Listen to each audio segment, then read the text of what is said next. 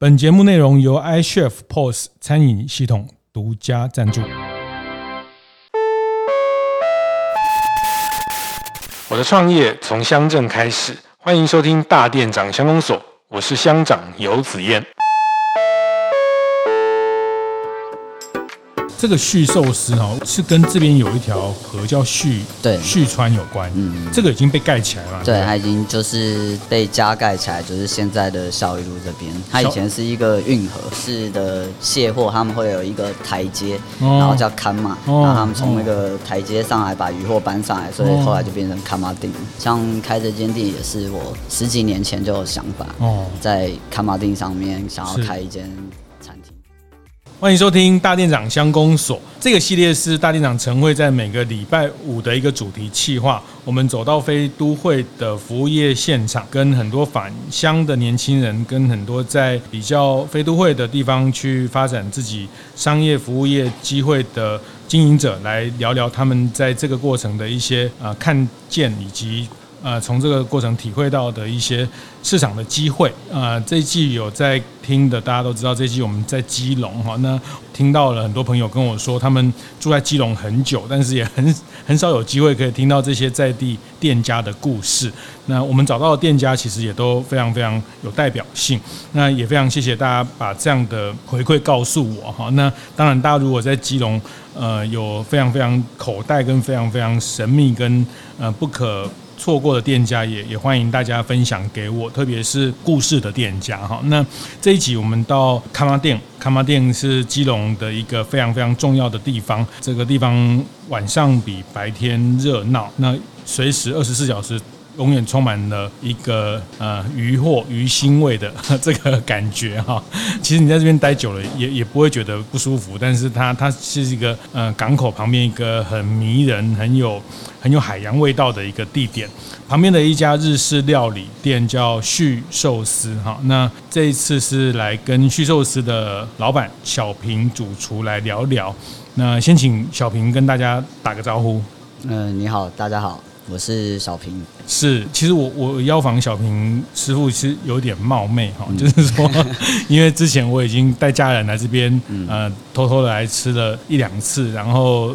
嗯，那后来在一个刊物上叫“还想走走”的里面看到你们的故事，然后就很冒昧的发了一个一个讯息到你的粉丝团，然后竟然秒回了 哈，就是说，呃，也谢谢你，你跟我们来来呃接受我们的这样的一个访谈。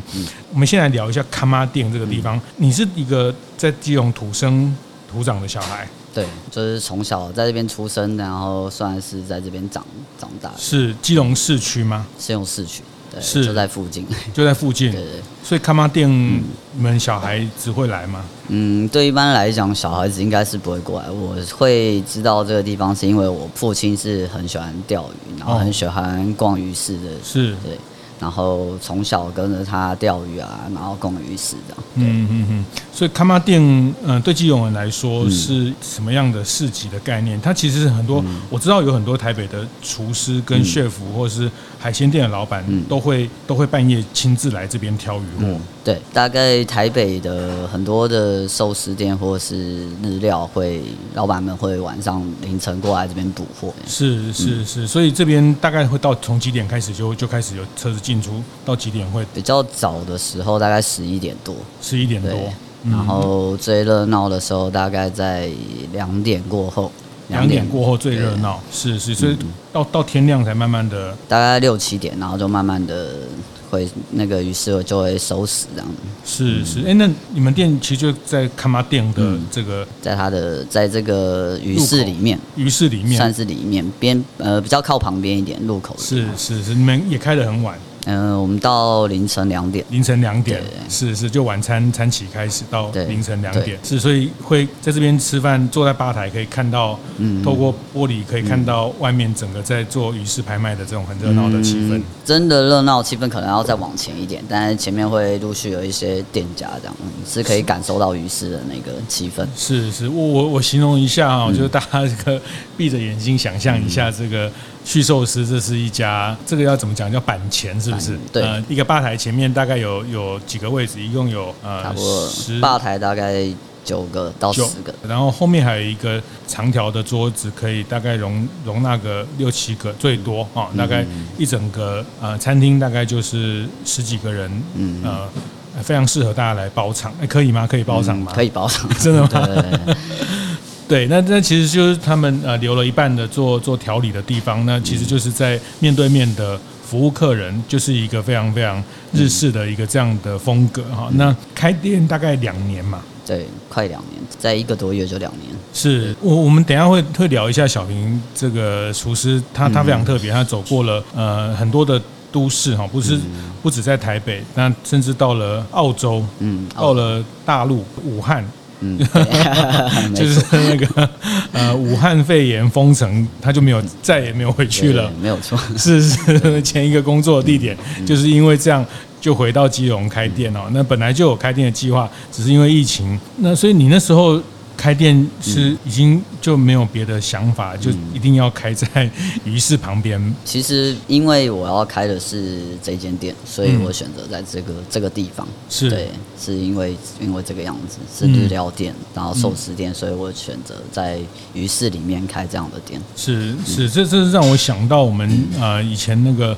日本那个足地市场还没有迁搬迁的时候，就是它就是一个鱼货拍卖的地方，然后它就伴随着很多这种很丰富特色的，然后就是呃，你也不用怀疑它它一定是很新鲜的，因为它这个呃供应商就在旁边。那这个，所以你你也是想要去创造这样的气氛，嗯，有部分来讲是这样子，把鱼市跟你的餐饮对。对特色结合在一起。对，我我想这个续寿司哈，我也是看了你的。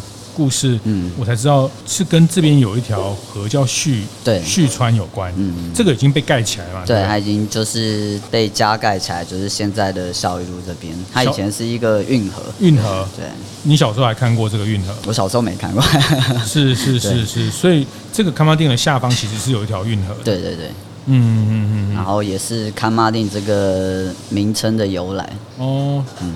砍砍不起来，不是不是，它的砍是因为以前这边运河，然后鱼市的卸货，他们会有一个台阶，哦、然后叫砍马，哦、然后他们从那个台阶上来把鱼货搬上来，所以后来就变成砍马顶。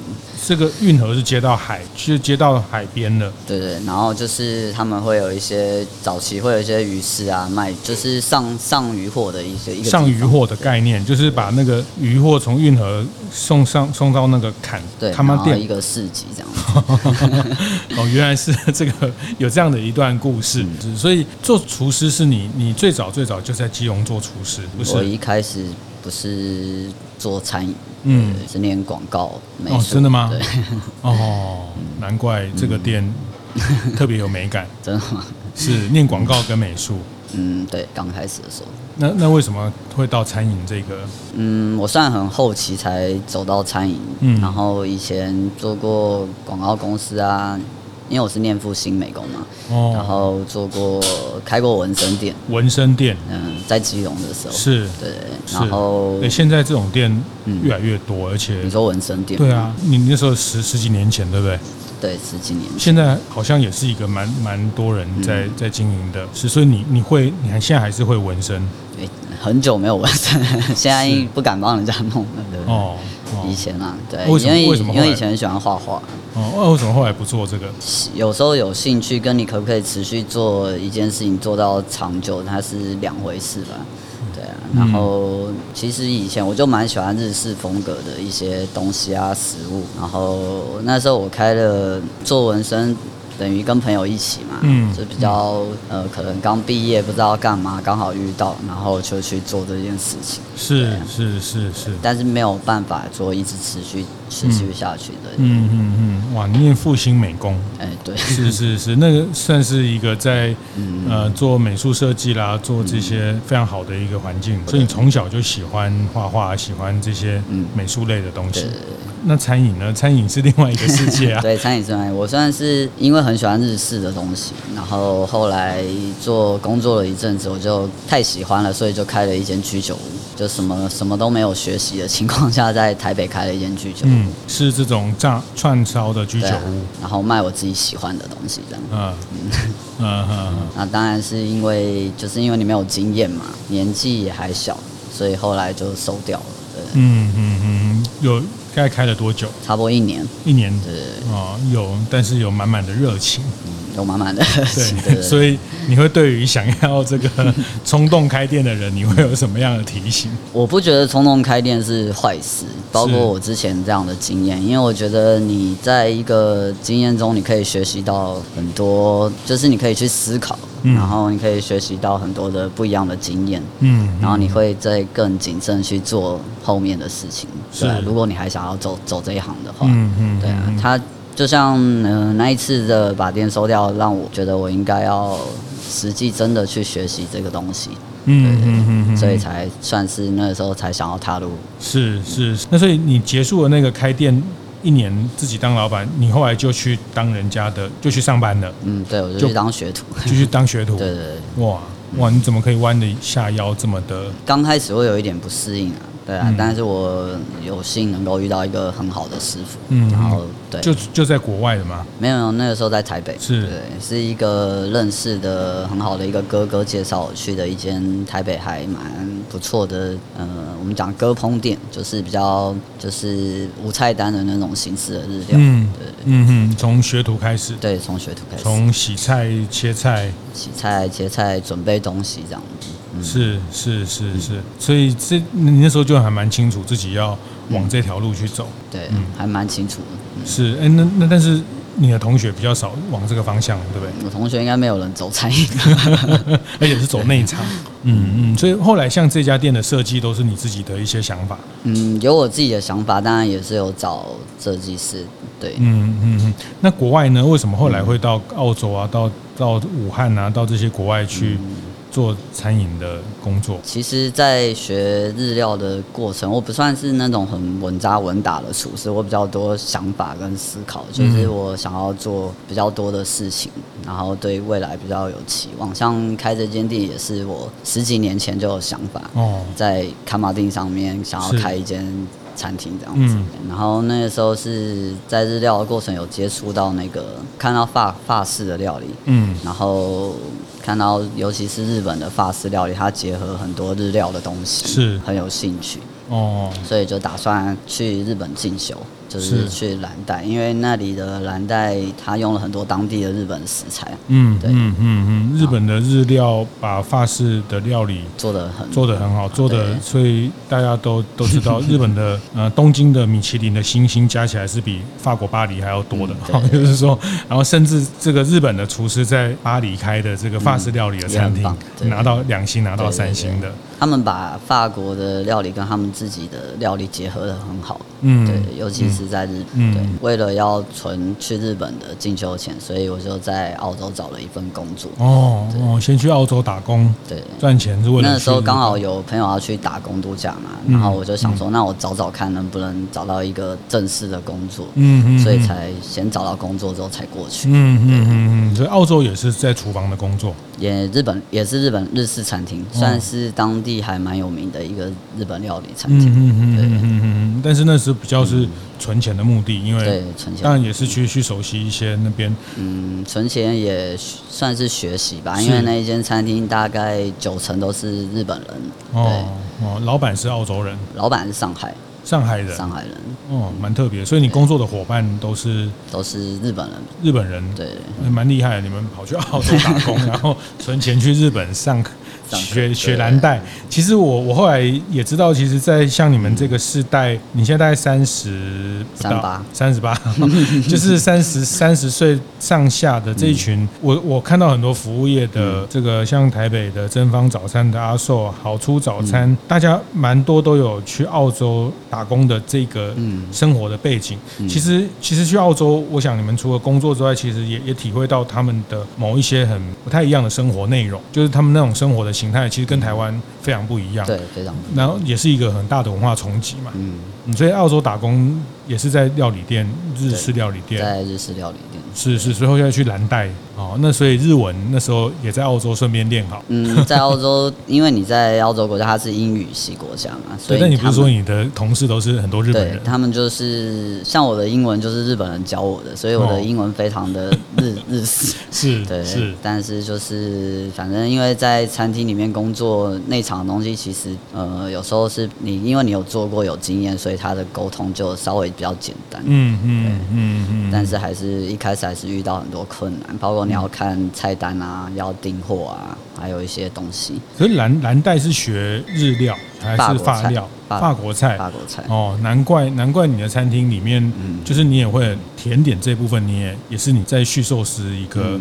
蛮重要的的主角。嗯中场稍微休息一下，来分享节目合作伙伴 iChef 的相关讯息。今天要和大家介绍的是 iChef 近期发表的功能云端餐厅。云端餐厅的核心概念是一次将外带订餐、内用扫码点餐，到未来会支援的餐厅自主快递等不同管道的订单，通通整合到 iChef POS 里，帮助老板在营运时事半功倍。云端餐厅还有一个非常实用的特色，就是可以搭配 iChef 的零秒集点来使用。不同通路的每笔交易都可以透过点数累积会员，结账时系统会自动印出包含点数的 QR code，让消费者可以自行扫码获得点数之外，还能成为会员，不用在柜台等输入资料，效率加倍。有兴趣了解 iChef 云端餐厅的大店长们，欢迎上 iChef 的部落格或是官方网站看看哦。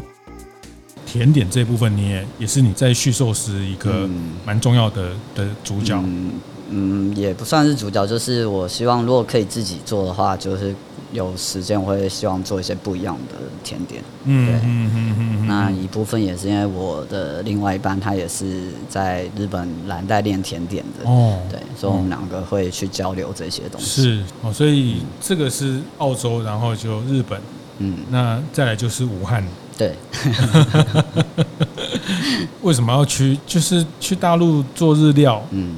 嗯，这个、大陆我其实做的是西餐，不是日料。哦、为为什么？因为蓝带的关系。嗯，嗯，也不是。我在蓝带那时候课程结束完之后，我有去呃，就是去一个日料的实习跟一个学习，然后后来才结束回来。然后因为刚好有朋友在武汉那边，他们弄了一个书店，他们是是之前成品的一些、哦、一些人。是是然后过去那边开了一间书，它叫物置身物外的物。物外，对对。哦。然后他是想要有点模式，有点像台湾的成品。是。对。然后他在那个书店里面开了一间，就是有他们自己的餐厅。嗯。那等于说他就是刚好有这个机会，他想要。邀请我过去帮他们去从设计菜单啊，管理人这样子。嗯。然后我觉得，因为我没有管过一个团队，我觉得这是一个还不错的一个学习机会。所以就过去这样。哦，所以是跟当地的。大陆的年轻人一起工作。嗯，我们的主管是台湾人，对，嗯、就是比较重要的一些主管，他们是台湾人。所以那个地方就是你，你算是你就是主厨了，就是去设计菜单，就负责这个整整场都是你来对来扛这样子。是是，但他比较。特别是有咖啡啊、甜点，然后餐的部分。哦哦哇，你很很棒哎，就是你 你把自己呃透过不同的料理的背景去，嗯、所以这过程你也刻意的把自己去嗯放到蓝带啊，放到大陆啊等等，这个这个嗯也不是刻意，是因为我很喜欢去烹饪这些事情，然后也很喜欢去做一些。呃，我觉得可能有未来有一些计划的事情，我觉得能够多看、去多学，这是一个很吸引我的地方，就是汲取不同的知识，这样。是是是，这样这样在澳洲到日本到武汉，这样大概前后几年？大概七年吧。哇，差不多六七七年。是是是是，所以回到基隆创业也三十六七岁的时候。嗯，我算快要三十才二十几，二十五、二十六、二七才算蛮后后面年纪才踏入餐饮。对，嗯嗯嗯，这样很好啊。对，这样、嗯，但是一般大家很多学餐饮的十六七岁，十六七岁就开始。这个也不是说好啦，我觉得这个就是说，大家的背景跟跟出发不一样哈。对。那有时候太早在这个行业里面，当然他的基本功、他的扎实会很完整。嗯，就是你如果有机会来去寿司来吃，呃，小平厨师的料理，你你你可以观察一下他的摆盘，他的呈现。嗯其实他他都有一些他自己的的想法，他可能有一些很很传统的师傅会觉得日料没有人这样做，嗯、但是但是你你觉得这就会有一些你的突破跟想法在里面。就像之前我曾经做过比较西式的生鱼片，哦、那可能有的人就会不了解为什么嗯生鱼片可以这样吃。什么叫西式的生鱼片？嗯，我们讲的话日料是讲卡帕乔。它就是一个用油油醋酱汁跟一些香料，是然后去吃的一个生鱼片。嗯，对啊，就是我会在自己的店里面加一些嗯我喜欢的东西，跟我所以前遇到的一些的一些料理。对，嗯，但但我上次有在在这边吃的时候，其实你们这边也也会有也会有日本客人来，对不对？哎、欸，对，就是会有一些嗯，像我们现在在经营到现在，其实很多都是熟悉的客人熟客。嗯对，然后也会有日本人啊。是，所以你你觉得你再回来这边去定位一家餐厅，就是说，呃，我我其实嗯。也蛮喜欢基隆这个地方，我常常来这边玩，然后那来发发现一些美食，那比较多的是这种庶民街边的食物。嗯。那你想要做一个比较有特色、价位相对中高档的时候，你觉得这这这个？事情在那时候你要创业的时候怎么怎么想？当然一开始一定会遇到困难的部分，毕竟就是这个我店里设定的价位在基隆来讲，它算是比较高价。嗯，但是我觉得当你实际去了解鱼货跟食材的时候，你会知道说它是去它是相符合的嘛。嗯，对。然后你怎么样去把这一个概念去介绍给你的客人，这这也是一个很重要。包括一开始大家来回嫌贵，跟吃了你的餐餐里餐厅的食物跟料理之后，他们的反馈，嗯、对这些这些东西。这个定位有时候它它不一定今天开明天就中了，嗯、就是说我一开始定位其实是一个套餐的形式哦，然后当然你会因为。中间的经过跟你的客人的需求，你会去做出调整。嗯，那。也中，嗯，我大概三四个月或是半年，我就会换一次固定菜单。那也有很多客人是，他们到最后来了，他们是不看菜单，就是让我去搭配他们今天要吃什么。是是，是，这个就是你你要沟通的客人。对，对，这是我要沟。嗯、那也是一个很有趣的事情跟一个挑战。嗯，这样客人现在占大概有三分之一，应该有，应该在两成左右吧。哦，两两成左右，就是他就是交给你来来帮他配。对对对是。这种感觉就嗯。很舒服，很舒服。但是你也必须要很细心去记得客人的喜好啊，对，这是就是这就是站在板前的一个 一个一个有趣的地方。嗯嗯嗯对，就是他他被信，就是你也被他充分信任，但是压力很大，因为他他认为你应该知道他什么，但是对你们来说，嗯，这个然后那如果你休假或者是你的伙伴来来。这个都是店里面要去去想的事情。基本上我不会休假的。哦，是是，就是我大部分只要营业的时间，我都是在这边。对，所以你你这样这个呃，我觉得讲到这边，大家筷子都准备好了，嗯、就是说呃，我想最后你可以谈一两道，不管是甜点，或者是你觉得你店里面从你的记忆去创作出来的一个一两道呃特色的料理。嗯。可不可以跟大家介绍分享一下？比较有特色、有基隆特色，是我之前有一道餐，有一道菜是用那个其余的中骨。嗯、那我们基隆这边是讲鸟章。它是你要到鱼市，然后当天现杀的才会有的一个部位，就是它的整个中中间的脊椎骨，是那算是比较旗鱼嘛？对，旗鱼、嗯、就是老饕才会知道的一个部位。嗯，然后我把它做成一个照烧，做成一个像卤肉饭的东西。嗯哼，你说那个骨头？对，然后把它拿去做成日式的卤呃卤照烧口味，是有点像鱼的卤肉饭。对所以是吃那个骨头，嗯，它骨头旁边会有肉，哦，对，就像是骨头旁边肉特别好吃，骨拉巴骨尖肉那个，所以那个是其余的大骨的那个肉，对，中骨、脊椎骨的那个肉。那处理起来很麻烦。嗯，比较麻烦，因为它其余的话，你要先去腥，然后因为它很大块，然后你要去处理它，去剁块，然后再卤。嗯嗯嗯，你为什么会想想做到这个料理？应应该是从小我爸他就会逛鱼市的时候，有时候他会买到这个东西，他会觉得哦，今天有买到这个东西。然后我们通常家里都是把它煮成味增汤。然后我有一次就想说，那不然把它拿来卤好了。就是很多客人是很蛮喜欢这道菜，觉得。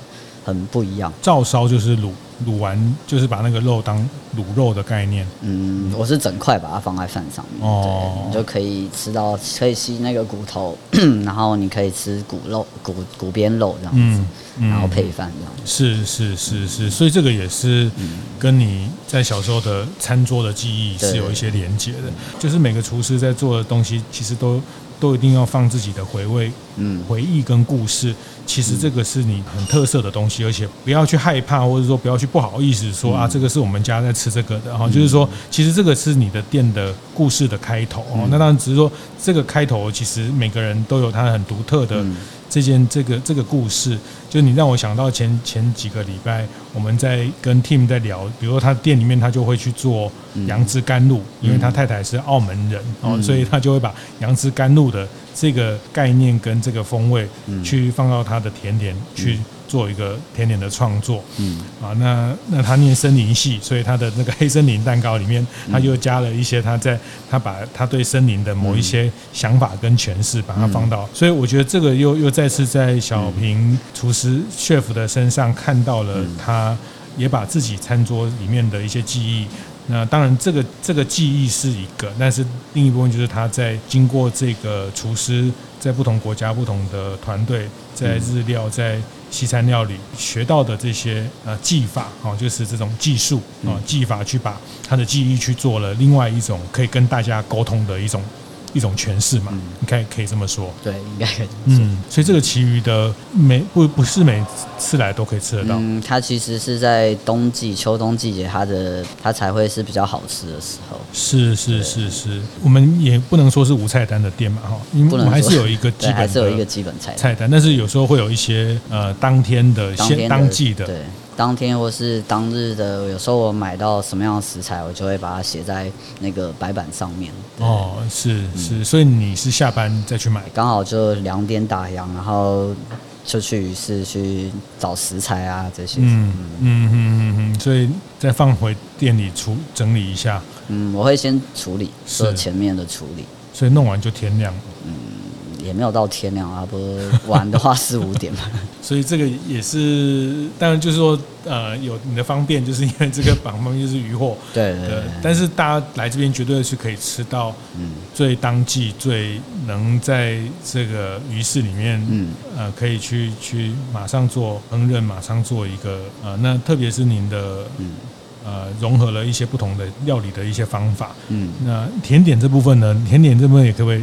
稍微介绍，因为本人，嗯，本人是甜点控，就是说，我觉得我我一直觉得甜点是一个，就像我们去吃米其林餐厅去吃，我们都会很期待哇，最后那个甜点就是一个好的结尾，就会有一个，对对对，然后它它还有视觉上的一种一种享受，然后这个那那大的米其林这种。规格的餐厅里面，他们的甜点师是一个专门的甜点师傅在在负责的哈。那那当然，我我觉得这个部分其实大家在特别台湾，我觉得大家餐饮文化慢慢越来越进进步的时候，大家也也在甜点这件事情，包括呃，我们现在看到年轻人或者说更，他已经变我们生活的一部分了，就是说吃饱饭来点甜点的这种，已经变成一个生活的部分。所以在甜点这部分，你会在这样的嗯。吧台前面，给客人什么样的惊喜？因为日式的甜点本来就稍微比较简单。对，我的想法像上次我用了一个基隆很有名的花生酱去做了一个生乳酪蛋糕。哦，啊，就是嗯，我觉得这是一个基隆很好的东西，然后我就觉得啊，拿来拿来把它做成甜点。对，我觉得这是一个很好的方式，能够跟来这边用餐的人，然后能够吃到基隆有名。或者是在地的东西。花生酱，对，花生酱。嗯 嗯嗯嗯，我觉得这个这个每天都吃得到吗？你的这个生乳酪蛋糕每天都吃得到？不会每天啊，因为我每天其实会甜点是不一样的，有时候会是之前学的一些法式雪落，就是。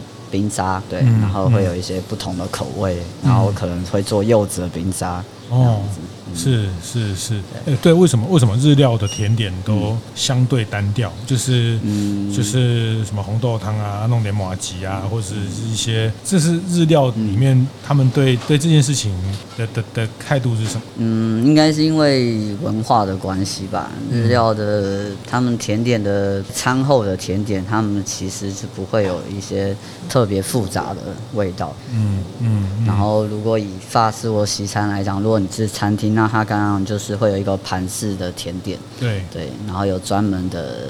专门的部门在做这些事，但是日料的话，我之前待过，他们通常都是师傅，然后自己在做一些比较简单的甜点。当然，现在也有一些日料的甜点，它比较特别，或者是比较复杂一点、华丽一点这样的，还是还是有。是 是是，因为我觉得，而且当然，因为现在消费者也都很爱拍照哈，所以你还是要得得满足他这个一些画面上的一些一些期待。嗯。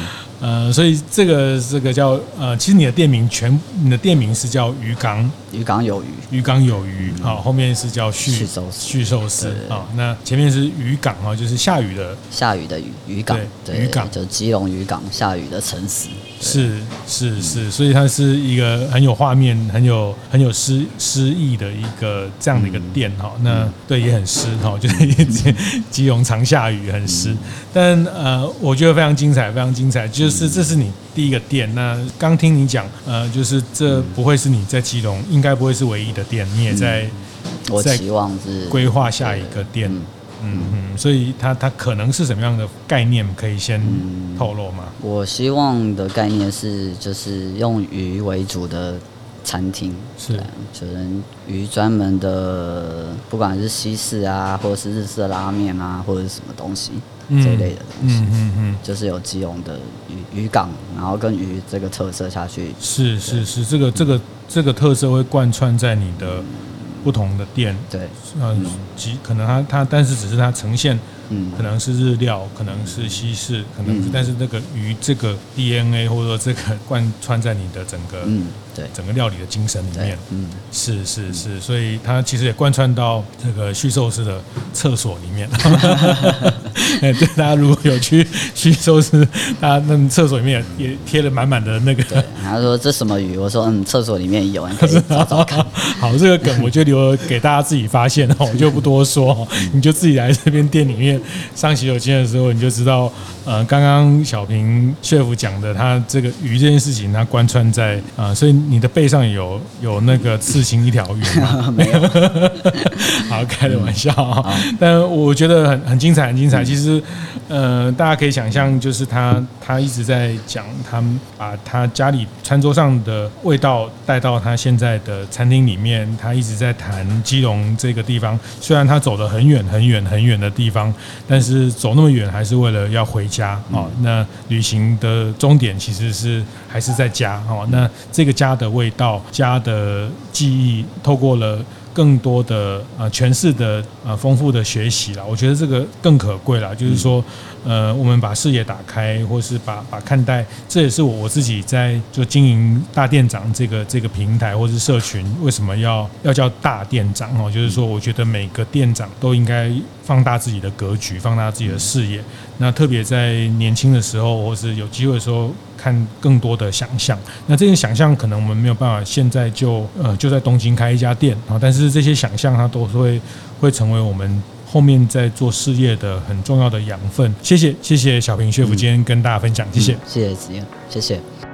连续两周和大家分享《危机解密》这本书，由台湾奥美前董事总经理王富贝老师撰写的这份教战手册。那我收到了非常非常多的回响，很多大店长的店家告诉我，确实真的他在危机的事件上受到了很多的伤害。那其实也非常期待能有更多的学习来了解如何做好危机处理的管理。那我想为了这样的一个让大家的品牌可以更持续稳健的发展，我跟富贝老师决定我们。在五月十九号会在台北南港老爷举办一个危机解密的工作坊。那我们用更实战的方式来跟企业、来跟品牌来做这样的一种训练跟练习。那这个课程我们只招十二家的企业。那我们希望说，这个十二家的企业，每一家企业都可以派三位来参加这个课。这三位分别是老板自己，还有店长。粉丝团的小编，这个设计其实是也是一个协助企业在建立你内部组织的危机处理小组的最基本的三个成员。那我们希望透过实地的演练，然后更呃有效的一个课程的训练，让大家把把这样的能力升值在你的组织内部，